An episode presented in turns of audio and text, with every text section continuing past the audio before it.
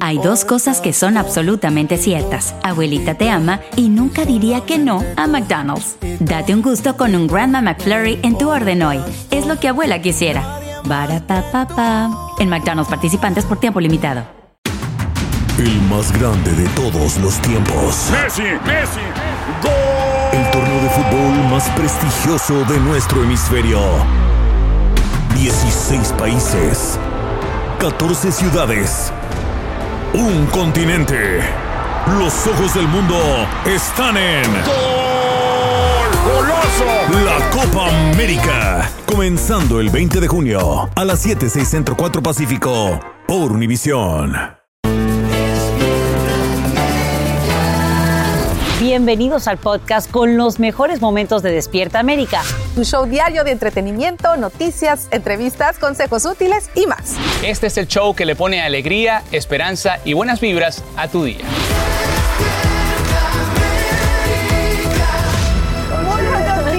Gracias por amanecer junto a nosotros aquí en Despierta América. Así es, comenzando un nuevo programa y hoy en nuestra casa recibimos al gran Julián Gil, que va a estar con nosotros. Más adelante, más adelante va a estar aquí con nosotros, va a aplicar su nuevo proyecto. No, no, está bien, buenísimo. Siéntese quien pueda, se llama. Siéntese quien pueda, el gran galanazo y además. Oigan, por otro lado, les vamos a contar que Ricardo Arjona está dando mucho de qué hablar. ¿Por qué, mi Fran? Bueno, es que el cantante declara que no es de los artistas que ven con buenos ojos pues el tema del lenguaje inclusivo. Y tú, tú lo miras como él. Amanecemos con esta pregunta esta mañana preguntándote, ¿estás de acuerdo con el lenguaje inclusivo? Vea nuestras redes sociales, comenta. Escríbanos, porque es un tema que a muchos confunde, a otros inspira, pero bueno, ahí está, les, tenemos, les leeremos sus opiniones y lo discutiremos también en Sin Rollo.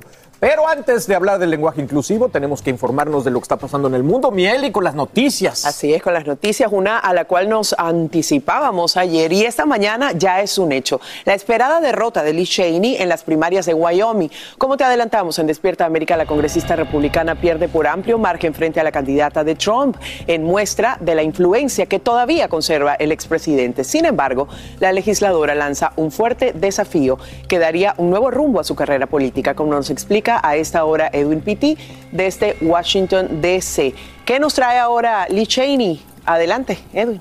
¿Qué tal, Eli? Un gusto saludarte y muy buenos días para ti y todo el equipo de Despierta América. Sin duda alguna fue una primaria bastante, bastante controvertida, tomando en cuenta que en términos históricos, Liz Cheney se ha alzado con una victoria, pero en términos políticos fue una derrota aplastante, tomando en cuenta Eli que anteriormente ya había ganado varias primarias con más del 70% de los votos y en esta ocasión solamente obtuvo el 28.9%. Sin embargo, su contrincante, la que contaba con el apoyo de Trump, Harriet Hageman, se alzó con el 66.3%.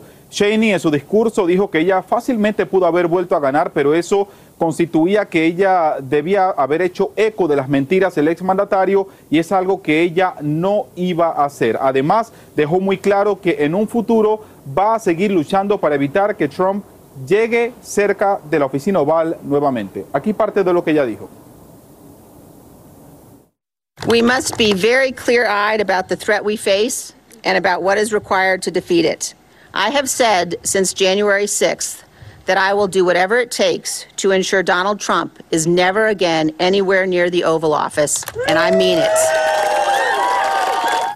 El exmandatario Eli, por supuesto, reaccionó en sus cuentas de redes sociales enviando el siguiente comunicado. Él dice, Liz Cheney debería avergonzarse de sí misma, de la forma que actuó y de sus palabras y acciones maliciosas y rencorosas hacia los demás. Ahora por fin puede desaparecer en las profundidades el olvido político, donde, estoy seguro, dijo Trump, será mucho más feliz de lo que es ahora. Y hablando rápidamente de lo que ocurrió en Alaska, quien fuera la gobernadora de ese estado, la republicana Sarah Palin, va a poder competir ahora en las elecciones de medio término en noviembre. Ella va a competir para uno de los, para el único escaño, debo decir, que tiene Alaska en la Cámara de Representantes, pero además hay hubo una elección especial para llenar por los últimos meses del término del representante eh, John, que desafortunadamente murió el pasado mes de marzo.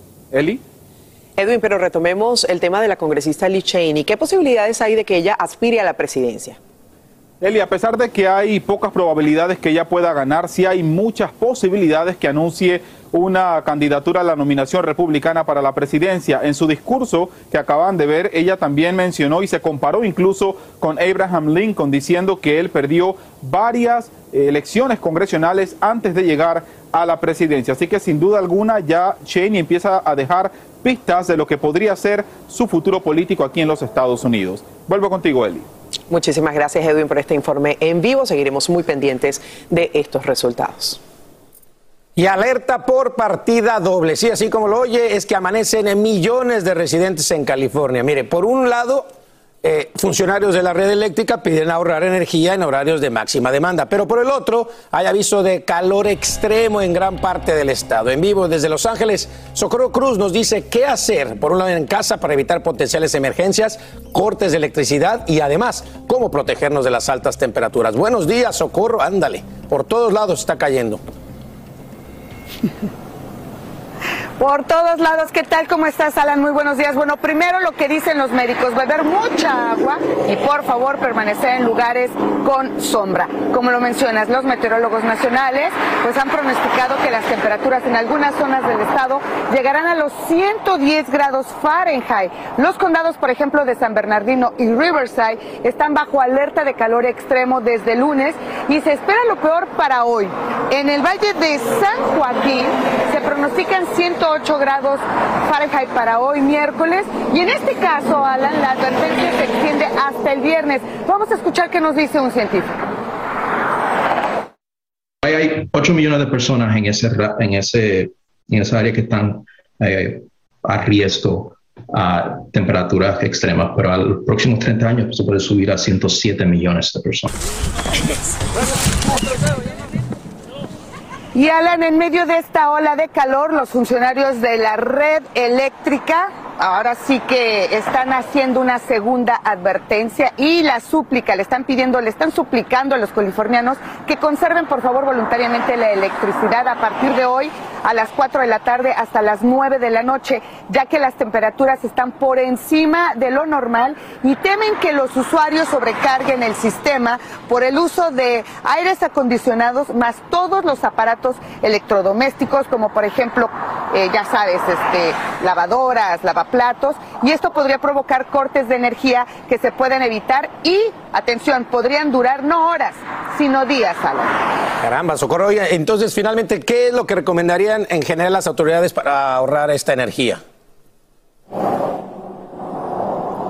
Sí, mira, las autoridades están sugiriendo que enfríen los hogares previamente, cierren las ventanas y por supuesto persianas y cortinas para mantener pues frescos los lugares. Tienen que aprovechar durante la mañana la energía solar como para, por ejemplo, secar la ropa y a partir de las 4 de la tarde se les está pidiendo que ajusten sus termómetros, sus termostatos más bien a 78 grados o la temperatura que la salud de las personas les permita.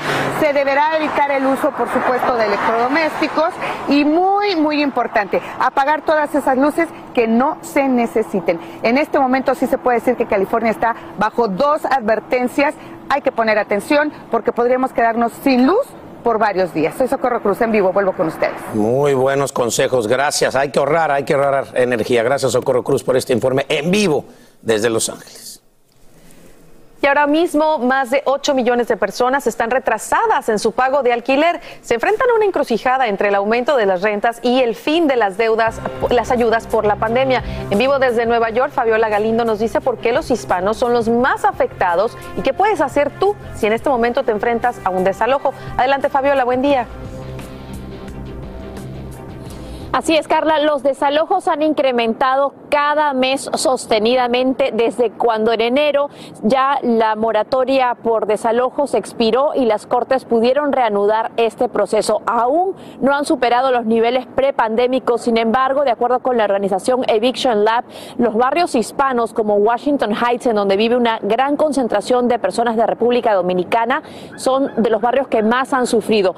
Una mujer, vamos a escuchar su testimonio, dice que a pesar de que recibió ayuda federal de este programa que también incluía ayuda para los indocumentados, luego de haberle pagado a su, a, su casero, sin embargo, no logró recuperar las horas de trabajo que tenía antes de la pandemia. Escuchemos. Y la verdad que me vi bien asustada porque con la falta de pago, pues Milandor empezó a, a exigir que me fuera del apartamento y la verdad que me asusté. No quería dejar mi vecindario.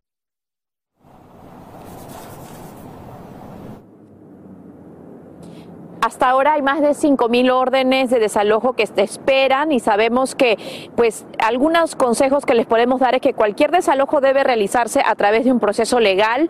Eh, un inquilino solamente puede ser desalojado después de que el arrendador haya iniciado un proceso en las cortes. También los arrendadores no pueden tomar las leyes en sus propias manos y deben otorgarle un tiempo razonable para el retiro de sus pertenencias. También sabemos que si le suben la renta más del 5% deben darle un aviso por escrito con 30, 60 o hasta 90 días de anticipación. Así que Carla, estamos viendo un incremento que muchos expertos dicen no es un tsunami como se esperaba, sino más bien una ola larga de desalojos que podría tomar varios meses y podría seguir incrementando. Ahora regreso contigo al estudio. Bueno, aquí los vamos a mantener informados de todo lo que suceda, ¿no? Y de qué manera les puede afectar o beneficiar todo lo que viene. Gracias, Fabiola, por tu informe en vivo desde Nueva York. Qué difícil para la gente que está rentando en estos momentos. Muy difícil, la economía se complica. Hay que ahorrar, tratar de ahorrar también. Así es. Que no Energía está- y dinero. El que no está ahorrando comentarios es el señor que viene a continuación. Espera, espera, que espera, debería cambiarse el apellido en vez Vámonos de a un malo, VIP. conejo Me lo viral. vuelvan a todas, VIP, VIP. Saluden a Titi, vamos a tirar un selfie. Si Bad Bunny lo vuelve a hacer, familia, acapara la atención porque todo el mundo está hablando de su nueva foto. Mírenlo, vestido de novia. El conejo malo posó para la prestigiosa revista Harper's Bazaar, donde además confiesa, las piezas con ropa de mujer siempre me quedaban mucho mejor. Así es. Y bueno, señores, esta no es la primera vez que Bad Bunny se viste de mujer. Recordemos que lo hizo para la Met Gala. En esta entrevista que él ofreció a esta revista, dijo que a menudo él iba con su mamá a ver ropa de mujer y confesó que al comienzo de su carrera, como que él trató de fingir una persona que no era y aprendió que esa es la forma en que los artistas se pierden a sí mismos. Mira, muy interesante, Muy interesante, esa declaración. de verdad. El vestido de novia que usó para la publicación llamada The Next Icons es de Dior y también lo acompañaron otras marcas como Louis Vuitton y Tiffany Co. No cabe duda, de verdad. Bad Bunny es un artista que no tiene miedo de mostrar lo que siente y lo que le gusta. Imagínate, ¿quién lo iba a decir? Benito ahí en la portada, el mundo entero habla de él. No, y en taquillas ahora eh, se superó al mismo en el concierto en Tampa, como ganó 9 millones allí, y en el de Miami casi 12 millones también. O sea Qué que el muchacho está acabando. Ahora, yo nunca he visto a Jess ni moviendo los bracitos aquí, haciendo nada, ni un bailecito, ni un. Po- Ponme en la cámara para que ella me vea. Mira, Jess, haz algo. Me lo voy a llevar a Un hombrito, un hombrito. Tírate un selfie, Jess.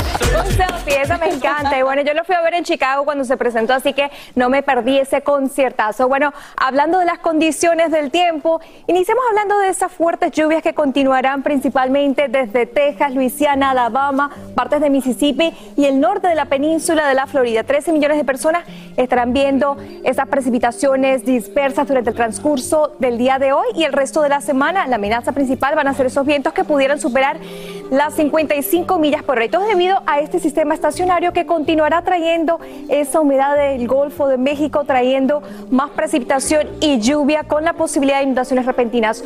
Otro sistema que estamos monitoreando es un sistema de baja presión frente a la costa de Nueva Inglaterra que continuará trayendo vientos fuertes, inundaciones costeras y también la posibilidad de erosión. También esos vientos podrían alcanzar las 25 millas por hora para esta hora de la tarde, así que definitivamente vamos a estar hablando de lluvia para todos los residentes de la costa noreste del país, donde esa sequía extrema continúa, así que esa lluvia es bastante favorable.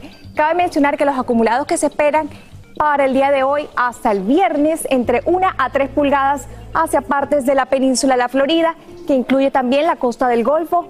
Estados como Texas, Luisiana y Alabama también estarán registrando esas precipitaciones, al igual que el área de las cuatro esquinas. Por ahora es toda la información, chicos. Debido a las condiciones del tiempo, vamos a continuar monitoreando muy de cerca la posibilidad de inundaciones para este fin de semana también en el área de las cuatro esquinas. Por ahora, regreso contigo, Francisca y Raúl, que están con muy buena compañía. Hay dos cosas que son absolutamente ciertas. Abuelita te ama y nunca diría que no a McDonald's. Date un gusto con un Grandma McFlurry en tu orden hoy. Es lo que abuela quisiera. Barata En McDonald's participantes por tiempo limitado. ¿Qué tal amigos? Soy Sandarti y quiero invitarlos a mi nuevo gran show. El nuevo Game Show. Cash. El peso del dinero. A partir del domingo 9 de junio a las 8. Por Univisión. Yo soy Carla Martínez. Estás escuchando el podcast de Despierta América. Amigos, a esta hora residentes de al menos dos condados en Virginia Occidental retiran escombros y limpian áreas devastadas por severas inundaciones. Sin embargo, estas labores no bastarían para recuperar lo perdido porque la fuerza del agua destruyó puentes privados, dañó casas, sumergió vehículos y todavía mantiene bloqueadas varias carreteras. La peor noticia es que nuevas lluvias agravarían la ya complicada situación en ese estado, así que a mantenerse a buen Y de costa a costa, millones de estudiantes inician un nuevo año escolar y regresan sin preocupaciones por las mascarillas, pero con la amenaza creciente de los tiroteos. Y en vivo, desde el Doral, en Florida, Guillermo González nos muestra cómo transcurre este primer día de clases en el condado Miami-Dade, el quinto más grande de la nación. ¿Cómo estás, mi querido Guillermo? Muy buen día. Cuéntame del ambiente. Nosotros, los padres, emocionados por lo que va a pasar en el día de hoy.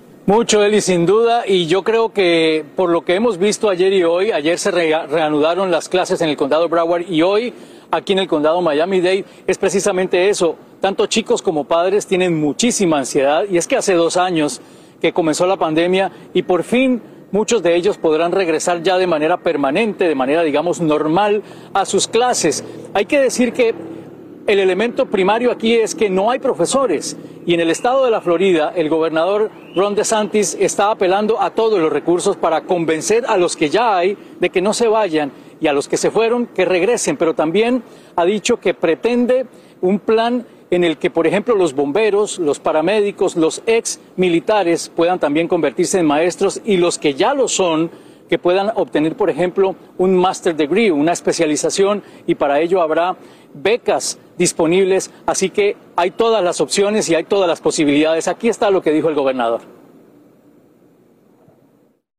Uh, we also want to include uh, first responders who have their bachelor's degree to become teachers.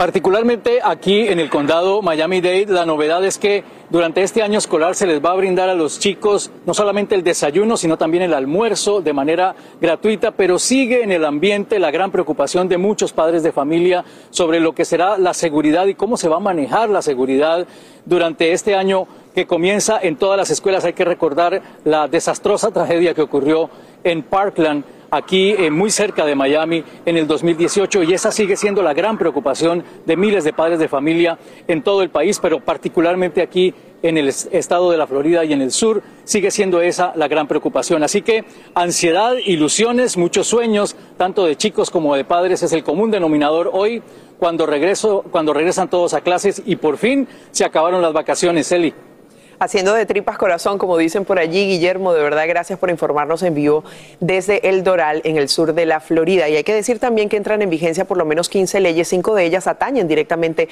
a las escuelas, así que los maestros también van a tener que estar pendientes de aplicarlas debidamente dentro de sus aulas. Y seguimos porque esta mañana un equipo de Utah va camino a la Serie Mundial de Pequeñas Ligas de Béisbol que comienza hoy en Pensilvania, pero lo hace sin uno de sus mejores jugadores.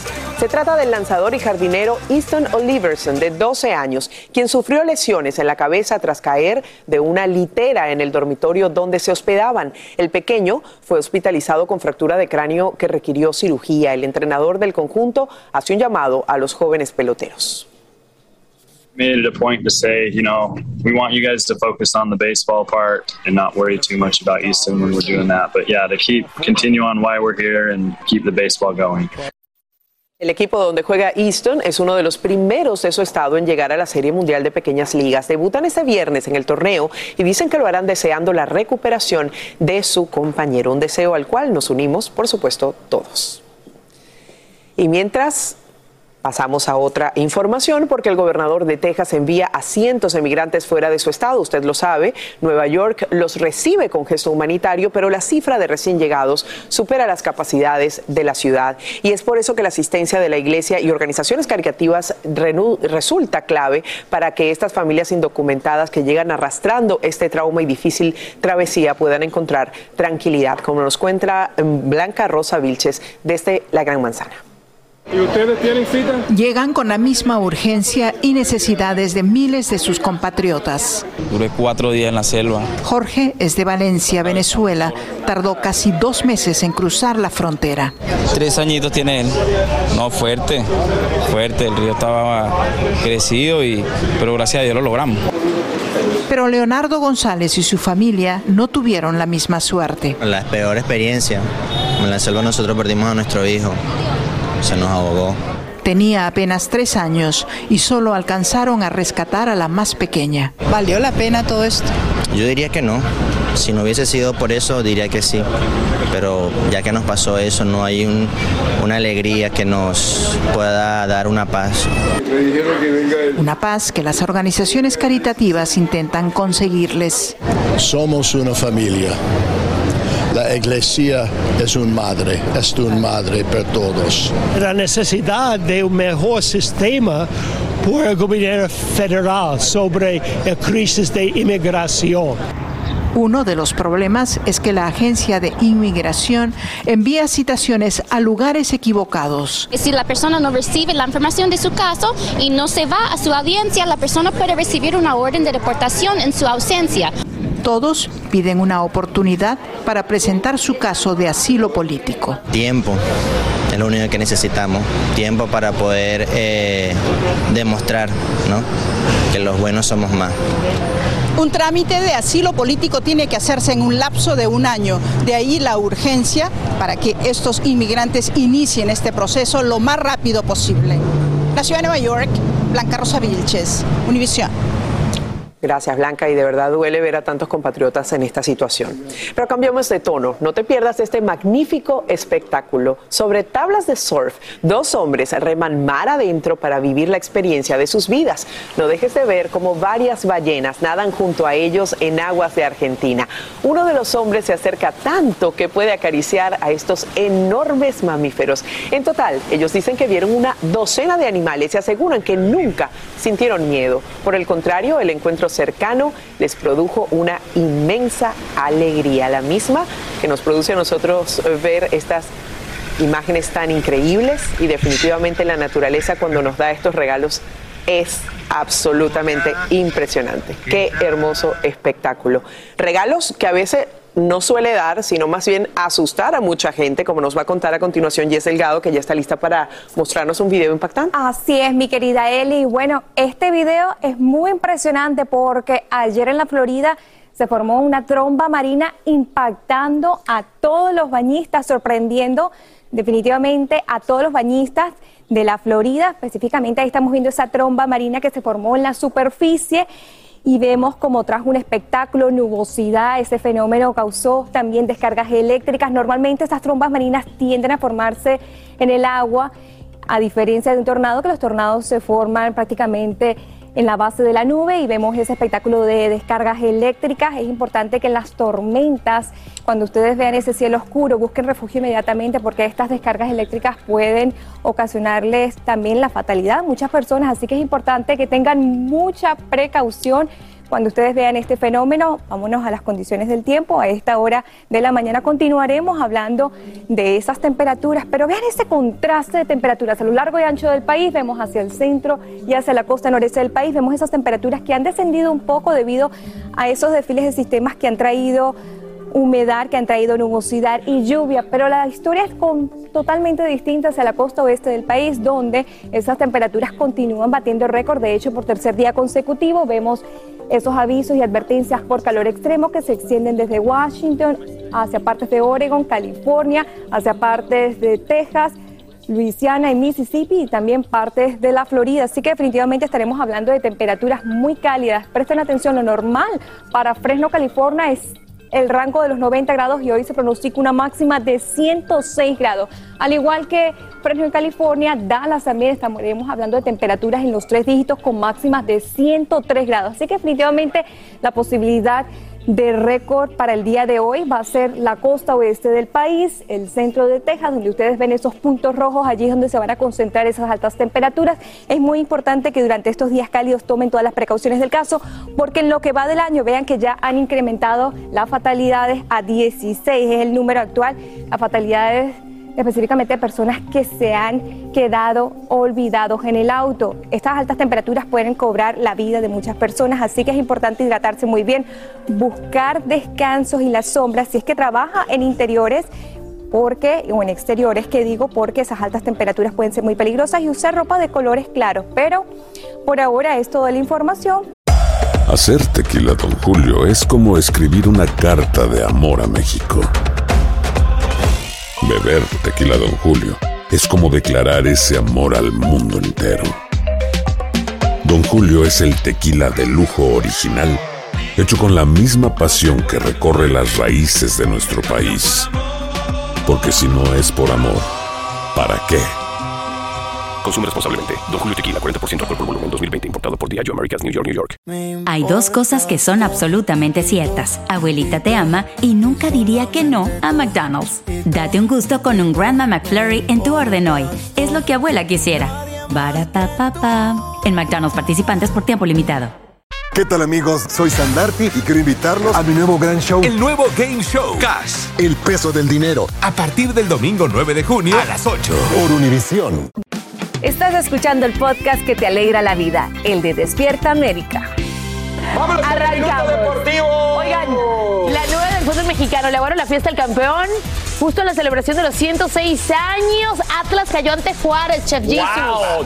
Decimoquinto ya en la tabla. Terrible. Oye, eso da pena, hermano. Por otro lado, Nanay Nanay, no se vistan que no van, le dijeron a los gallos blancos de Querétaro que terminaron empatando el partido, iban ganando, le sacaron el partido de la bolsa desafortunadamente y todavía no ganan en el torneo. Pero. Lindsay, no le ganan a nadie, o sea, no están en el sótano, están lo que le siguen. Están en el. ¿Hay más abajo? Por más su abajo del parte, sótano. el Necaxi se voló dos goles contra Puebla al remontar en dos ocasiones y con ello logró un punto que lo mantiene en la cuarta posición del campeonato. Esta te va a gustar, Venga, Thatcher, a ti. Virginia Esta te va a gustar, A ver, Thatcher. suéltala, me encanta. El futbolista mexicano Eric Gutiérrez firmó una buena actuación en el empate a dos goles del PSV contra el Vámonos. Rangers en el partido de la ida por los playoffs de la Champions League. El Guti volvió a la alineación estelar de Ruth Van Nistelrooy luego de iniciar como suplente Muy en bueno, dos partidos anteriores. Así que papá. A ese nivel y que se destaquen, ¿no? Ajá. Lo- lo- Terminé. Esta es la que me va a gustar. Terminé, Oye, pero guárdanos esos segundos para mañana, ¿no. Conchi? espérate, porque esta merece. luciéndose, ¿No? ¿ah? Cuatro, cinco segunditos que se pueden guardar. Te faltó Sí, pero otra. estaba por fuera porque esta tiene mención especial. Otra vez México le dijo, afuera, para la calle, Alemania, Alemania. Oye, En el femenil, ¿no? En el En el femenil, femenil, claro que bueno, sí. pero Pero bien. siempre lo hacen bien contra Alemania, me está dando Sí. cuenta. ¿no? Avanzando a cuartos de final, también México imponiendo con su 20 ahí femenil, garra. 1 por 0. Ahí, Alicia sí, Villanueva le dijo, pepe, pepe, pepe, pepe, pepe, pepe, pégale para afuera. ¿Contra quién van ahora. Lindsay? Bueno, ahora falta el cruce de cuartos de final. Bello. Oye, escúchame, es la sub-20, como dice Julián. Sí. Sub-20 todo está muy bien, pero ya después se empiezan a dar billete, les empiezan a dar patrocinio. Deja de ya quejarte. empiezan- buscan el novio. Se buscan el novio, Muchachos, atención que les traigo tremenda información. ¿Qué pasó? El nombre de Oscar de la Hoya está relacionado al éxito en el mundo del boxeo. Eso lo sabemos Siempre, todos. todos, sí. Y hoy una de sus grandes apuestas es una boxeadora costarricense Ándale. que no solo está noqueando a sus rivales dentro del cuadrilátero, sino que está marcando la diferencia fuera de él. ¡Pura vida! Costa Rica. Muy bien, con el Golden Boy. Él, uno de los boxeadores más emblemáticos de todos los tiempos, Oscar de la Hoya, el Golden Boy. Ella, de pura vida Costa Rica, campeona del mundo, Yocasta Valle. Pues ya era tiempo, ¿no? Este de que un promotor ponga todo el esfuerzo al, al- al boxeo femenino, porque eh, no importa de dónde eres, no importa si eres mujer, si eres hombre, no importa nada. Lo que importa es de que si tú lo quieres hacer, lo puedes hacer. como estábamos hablando con Oscar, eh, momentos momentos de que varias veces de que yo me iba a rendir, yo esto no, no, no veo nada, mejor me retiro, pero algo en mí, eh, yo digo mi instinto, Dios que me habla y que me decía, no hay que seguir, no los voy a decepcionar porque esto está empezando. Otra de las cosas que me llamó mucho la atención es que te gusta, Yocasta, ser activista a la hora de ayudar a las mujeres. ¿Qué significa eso para ti? Muchísimo, como tengo las plataformas de que la gente me escucha, pero ya que me escuchan, ¿por qué no, no hablar de las problemáticas? Por ejemplo, en Costa Rica y a nivel mundial también los femicidios.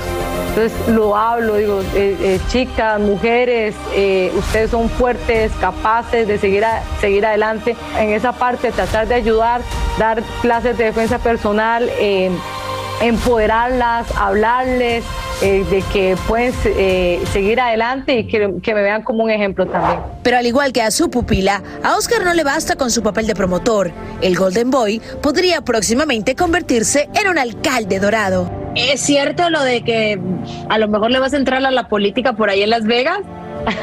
Pues fíjate que sí, estoy, estoy construyendo una casa en Las Vegas. Este, yo, yo comencé a pelear en Las Vegas hace 30 años, en donde Las Vegas Eso no fue era, ayer. Eso donde fue Las Vegas no era nada, sí, no había nada. Este, pero sí, este, quizás veremos, veremos a ver qué, qué pasa, pero porque para mí este tener un poder eh, en, en- en la política, este, para mí es una, es una oportunidad de ayudar a, los latinos.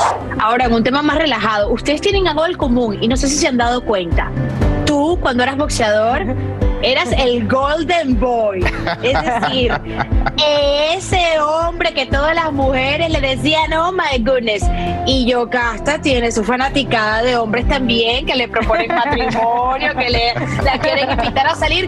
Cuéntamela cómo la estás cuidando. Fíjate, ella se defiende sola, así que no hay, no hay ningún problema.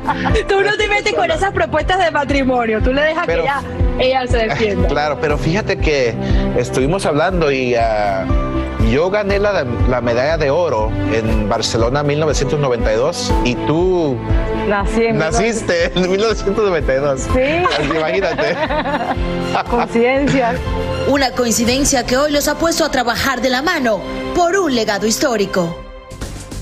Con tu casa no se metan, que esa sí les da sus guamazos. ¿eh? septiembre, ahí va, pam, pim, pum, Qué pam. buena Lindsay, de verdad. Oye, donde pone el ojo, la, pone la bala. No, ni Oscar me de digas. Oigan, este viernes Oscar de la Hoya recibirá el Lifetime Achievement Award por parte de la Fundación Harold Trump en la ciudad de Los Ángeles. Y como dice, se lanza la política, ¿eh? Pues, Amigos, el actor Alec Baldwin insiste en que no apretó el gatillo en el set de la película Rust, pero un informe del FBI concluye que el arma no pudo dispararse sola. Otro misterio es quién puso esa bala real en la pistola que acabó con la vida de la directora de fotografía Halina Hutchins. Para tratar de entender lo ocurrido, conversamos esta mañana en Despierta América con Raúl Rodríguez. Él es experto en armas de cine y está en vivo desde Miami, Florida. ¿Cómo está, Raúl? Mucho gusto, gracias por tenerme en su show. Es un placer. Bueno, ya ha escuchado usted la versión de Alec Baldwin. Él dice que no aló el gatillo, que es posible que haya manipulado el martillo y esa arma se haya disparado. El FBI concluye todo lo contrario. Como el FBI tuvo en resguardo esa arma por lo menos un año, ¿es posible que algo haya cambiado para llegar a una conclusión equivocada de parte del FBI o eso no es posible? Bueno, la verdad, si, si estamos viendo el, el- el punto verdadero, es que no importa si, si, cómo él manipuló el arma, sino que se, que se disparó el arma. Y lo que más importaba es quién le puso la bala al arma. En fin de cuentas, si usted me permite, le hago una demostración de lo que creo, creo de lo que está hablando o de lo que ha mencionado el señor Alec Baldwin. Aquí tengo un revólver, ¿ok? Que es de doble acción. Es parecido al que se usó en, en la película. Y lo que él está diciendo es que él aló el gatillo el, el- el- el hammer, pero no tocó el gatillo, que tenía el dedo fuera del gatillo. Ahora, a la misma vez que yo hago así y halo el gatillo, si no llego hacia atrás, es igual que si estoy tirando. Es igual que si estoy disparando. So, me imagino que lo que él está diciendo es que él aló el gatillo hacia atrás, pero nunca puso el dedo, pero es la misma acción. Y no tiene nada que ver, porque como actor, su trabajo era hacer esa escena y no tiene ninguna consecuencia por hacer su escena. De alguna forma tiene sentido entonces lo que dice Alec Baldwin para usted. Y quiero saber además, el investigador médico dice también que fue un accidente. Nos preguntamos, reiteramos en esa pregunta además, ¿El actor podría haberse dado cuenta de que habían balas reales dentro de la pistola? ¿Habría forma de, de hacerlo? Mire, hay muchas opiniones en, esa, en, eso y todo el mundo tiene su, su opinión. Pero en fin de cuentas, es el, eh, el actor puede, si, si él quiere, revisar el arma 10 veces antes de una escena, pero no es el trabajo del actor hacer eso. Hay diferentes personas en, en, en, en un set de grabación que se encargan de esas cosas, el actor se tiene que concentrar en actuar eh, solamente. Él no se va a preocupar de las, de las armas, de las balas, de, de, de los zapatos, eh, eso no es su trabajo. So, él lo podía haber hecho si él quería, pero no tiene ningún ni, ninguna, eh, requisito de hacerlo. Ahora, usted es experto en armas de cine, armas que se utilizan en películas. Dígame usted, ¿es posible en algún momento que un experto como usted se equivoque al escoger una bala real y una de salva? ¿Eso, ¿Hay posibilidades de que eso ocurra? Hay, hay, muy poca posibilidad que eso ocurra, pero a la misma vez, para que no ocurre, es que no se tiene balas reales on set en ningún momento y ni por ninguna razón. Así es como e, es una de las partes, uno de los uh, protocolos que nosotros usamos para, para, asegurar que no pasen este tipo de accidentes. Inclusive no hay armas verdaderas eh, cargadas de ninguna seguridad o de ningún... Eh, es, es, es, un proceso bastante eh, grande que normalmente se hace y, y, y, como te digo, no fue una sola cosa que pasó que causó esto, fue un, un grupo de, de, de, de cosas sí. que pasaron que causaron este incidente y es tan delicado el hecho de hacer bien ese trabajo que para que no termine justamente en una tragedia como esta. Le agradecemos el haber estado con nosotros en el día de hoy. Hablábamos con Raúl Rodríguez, experto en armas de cine, a quien le decimos gracias por conversar hoy en Despierta América en vivo desde Miami, Florida. Y hay que destacar que para Alex Baldwin la única pregunta que debe hacerse en este momento es quién colocó una bala real en ese lugar. Los fiscales van a anunciar pronto si deciden imponerle cargos o no. Ya veremos qué pasa con esto. Hacer tequila, Don Julio, es como escribir una carta de amor a México. Beber tequila, Don Julio, es como declarar ese amor al mundo entero. Don Julio es el tequila de lujo original, hecho con la misma pasión que recorre las raíces de nuestro país. Porque si no es por amor, ¿para qué? Consume responsablemente. Don Julio Tequila, 40% alcohol por volumen, 2020. Importado por Diageo Americas, New York, New York.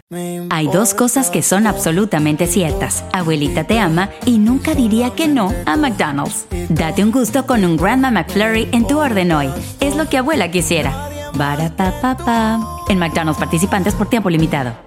¿Qué tal amigos? Soy Sandarti y quiero invitarlos a mi nuevo gran show. El nuevo Game Show. Cash. El peso del dinero. A partir del domingo 9 de junio a las 8. Por Univisión. Este es el show que le pone alegría, esperanza y buenas vibras a tu día. Mantente informado con lo mejor de Despierta América. A continuación, escucharás información práctica para mejorar tu vida, variados reportajes de farándula y actualidad. Gracias por seguir aquí con nosotros. Ya saben, estamos en compañía de Julián Gil. Como les hemos comentado, pues se acerca este gran estreno de Siéntese quien pueda el próximo 22 de agosto a las 7, 6 centro por nuestra cadena Unimás.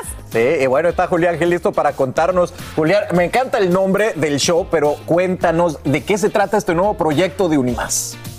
Mira, estoy súper contento, estoy ilusionadísimo, no solamente yo, sino también todo el equipo de producción, todos los panelistas, todas las otras cámaras. La verdad que estamos contentísimos. Es un proyecto sumamente innovador eh, de la mano eh, del creador Carlos Mesber eh, y We Love Entertainment. Es eh, una combinación de un programa de farándula y de entretenimiento, pero con un ingrediente sumamente especial e innovador que es el, el ingrediente del reality. Creo que es el único show en el mundo de farándula donde el reality tiene un protagonismo importantísimo. Son seis panelistas. Ajá. Y tú eres el, como el referee, como el presentador. Ah, yo soy el presentador. Exacto, tú, exacto. Pero hay cinco sillas, ¿ok? Hay Ajá. cinco sillas y todos los viernes con el voto del público, porque pues la gente pues se puede enojar con alguno de los panelistas Ajá. por su postura o su debate, pues lo castiga y cada viernes uno de esos panelistas se va a tener que ir a la casa castigado. No. Pero para poder regresar y ganarse su silla, pues va a tener que traer o una exclusiva o una nota interesante, una nota de color. Wow. Y esa va a ser la manera de que ese, ese panelista va a poder regresar y obviamente eh, volver a recuperar de alguna manera su silla. Qué interesante, o sea que los van a poner a chambear y ellos van a tener que mostrar sus habilidades. Claro, claro Qué que bien. sí. Y toda la semana vamos a tener también un, un invitado especial, así que están invitados. Ay. Sí. Alguna estrella Te tengo al para que sea perfecto. parte de nosotros. Yo soy pésima en farándula, pero te tengo al perfecto. ¿A quién? ¿A quién? Alan Táchira. Ah, pues sí. No, ya- es bien mitotero. yo, yo me he dado cuenta que es bien chismoso. Me he dado cuenta A ver, a que ver, a Alan ver. es bien chismoso. No dicen que, a ver, ahí te va, ahí te va, mira, hasta con efecto te lo voy a hacer. Cuéntame. Siéntese quien pueda, mira. Eh, Mira, mira. Lástima que yo no lo puedo hacer con la rodilla. Oiga, bueno, pues Julián se va a quedar aquí con nosotros. Claro que Felicidades, sí. mi Julián, qué bueno, otro, Claro otro sí. gran triunfo en tu carrera. Y nosotros nos vamos a la pausa. Faltan menos de dos semanas para que se acabe el mes, lo que genera mucha angustia, por supuesto, a millones de personas, porque ya se viene el pago de la renta. Y bueno, si ese es tu caso, no estás solo. Ahora mismo más de 8 millones de personas están retrasadas en su pago de alquiler. Sí, digo, no es consuelo, pero lo que pasa es que ocurre que los precios se han disparado y al mismo tiempo las ayudas por la pandemia se están acabando. Así que en vivo desde la Gran Manzana, Fabiola Galindo nos explica cuáles son los derechos que tiene una persona en caso de desalojo. Adelante, Fabiola. Buenos días. Así es, como bien lo decían, hemos visto que los desalojos han incrementado sostenidamente desde el inicio de este año, de acuerdo con cifras de la Corte. En enero fue justamente que expiró la prohibición de desalojos debido a la pandemia y desde entonces hemos visto cientos de casos de desalojos, incluso de personas que recibieron asistencia federal y del Estado, incluso muchos de ellos indocumentados, y lograron pagarle a sus arrendatarios, pero luego de que le pagaron lo que adeudaban, no podían eh, recuperar las horas de trabajo que tenían antes de la pandemia, por lo que se endeudaron otra vez. Escuchemos este testimonio. Y la verdad que me vi bien asustada porque con la falta de pago, pues Milando empezó a exigir que me fuera del apartamento y la verdad que me asusté. No quería dejar mi vecindario.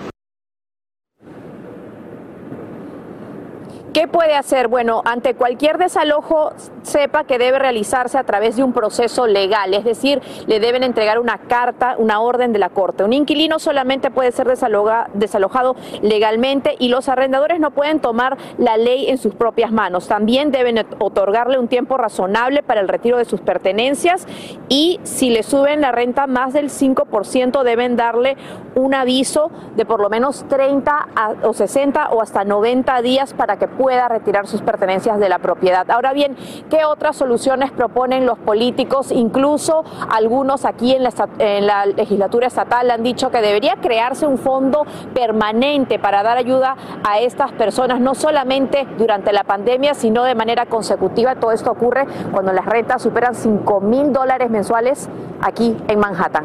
Regreso con ustedes.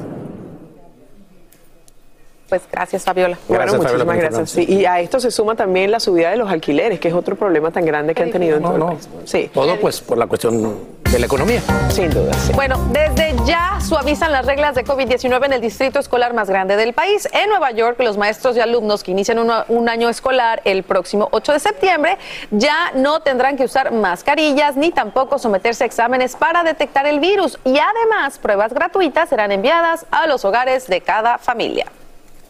¿Y qué creen? Aunque muchos eh, casos ya, en muchos casos de todos nosotros ya dejamos de usar tapabocas y menos reglas, no, las vacunas de refuerzo ya están en camino. Los llamados en inglés boosters actualizados estarían disponibles en tres semanitas. Recordemos que a fines de junio la FDA eh, le ordenó a, la a Moderna y a Pfizer que fabricarían dosis dirigidas a la subvariante Omicron BA5 más contagiosa junto con la cepa COVID original. Aquí te vamos a informar cuándo están listas y a quienes les recomiendan que las reciban. Así que muy pendientes. Esta mañana el gobernador de Texas, Greg Abbott, vuelve a implementar un programa de 2018 conocido como iWatch Texas. Incluye un sitio web, una aplicación y un servicio para denunciar actividades sospechosas en las escuelas. El mismo comienza con un video del actor Chuck Norris, célebre por sus películas de acción y su apoyo a las armas de fuego. El congresista demócrata Roland Gutiérrez, que representa Uvalde, lo califica como una distracción y culpa al gobernador Abbott de no aumentar el límite de edad para poder comprar un arma. Como dicen en en México atole con el dedo. O sea, no pasa nada. Puras palabras. No Así termina el episodio de hoy del podcast de Despierta América. Síguenos en Euforia, compártelo con otros, públicalo en redes sociales y déjanos una reseña. Como siempre, gracias por escucharnos.